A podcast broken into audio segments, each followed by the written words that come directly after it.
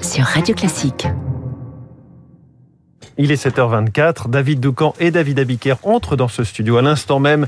Bonjour à tous les deux. Bonjour. Bonjour. L'info politique avec vous, David Doucan du Parisien. Vous revenez ce matin sur le passage de Valérie Pécresse dans l'émission de BFM TV cette semaine. L'intervieweur Jean-Jacques Bourdin est accusé de tentative d'agression sexuelle. Une enquête a été ouverte.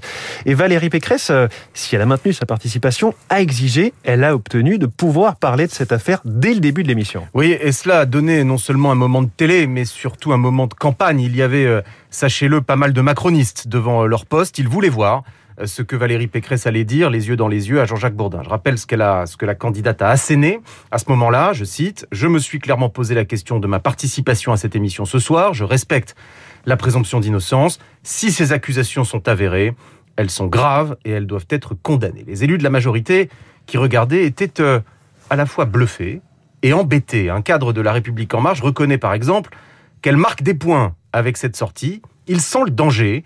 Euh, J'ai bien vu, euh, raconte-t-il, la réaction des femmes de mon entourage quand elle a été désignée en décembre. Elles m'ont dit ça fait du bien, ça va peut-être enfin changer quelque chose. Euh, Valérie Pécresse, une candidate de gouvernement, une candidate, cela inquiète Emmanuel Macron? Disons que dans la France post-MeToo, Macron se voit reprocher de ne pas en avoir assez fait sur le front de l'égalité ainsi que sur celui des violences faites aux femmes. Le sujet est pris très au sérieux en haut lieu et les experts du parti euh, La République En Marche gambergent d'ailleurs sur de nouvelles propositions qu'ils soumettront aux candidats, comme par exemple un dispositif pour inscrire dans la loi le droit à la présence d'un avocat avec les victimes au moment du dépôt de plainte pour que les femmes soient assistées dès le début de la procédure. Le député Roland Lescure, qui est très engagé dans la préparation de cette pré-campagne, nous confirme qu'il faudra mettre le facteur femme en haut de la pile.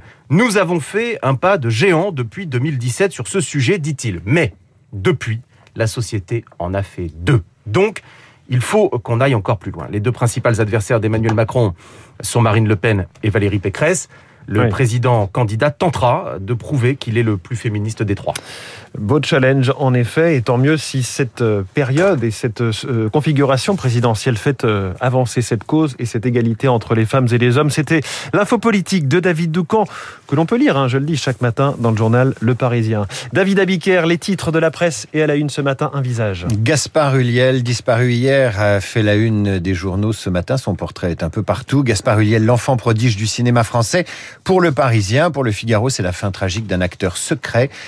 Pour Libération, c'est d'abord une très belle photo, un beau portrait de une et ce titre Gaspard dans la nuit. Le Dauphiné évoque un effroyable accident, la Provence, une étoile filante. L'autre titre est politique et à la une du Figaro.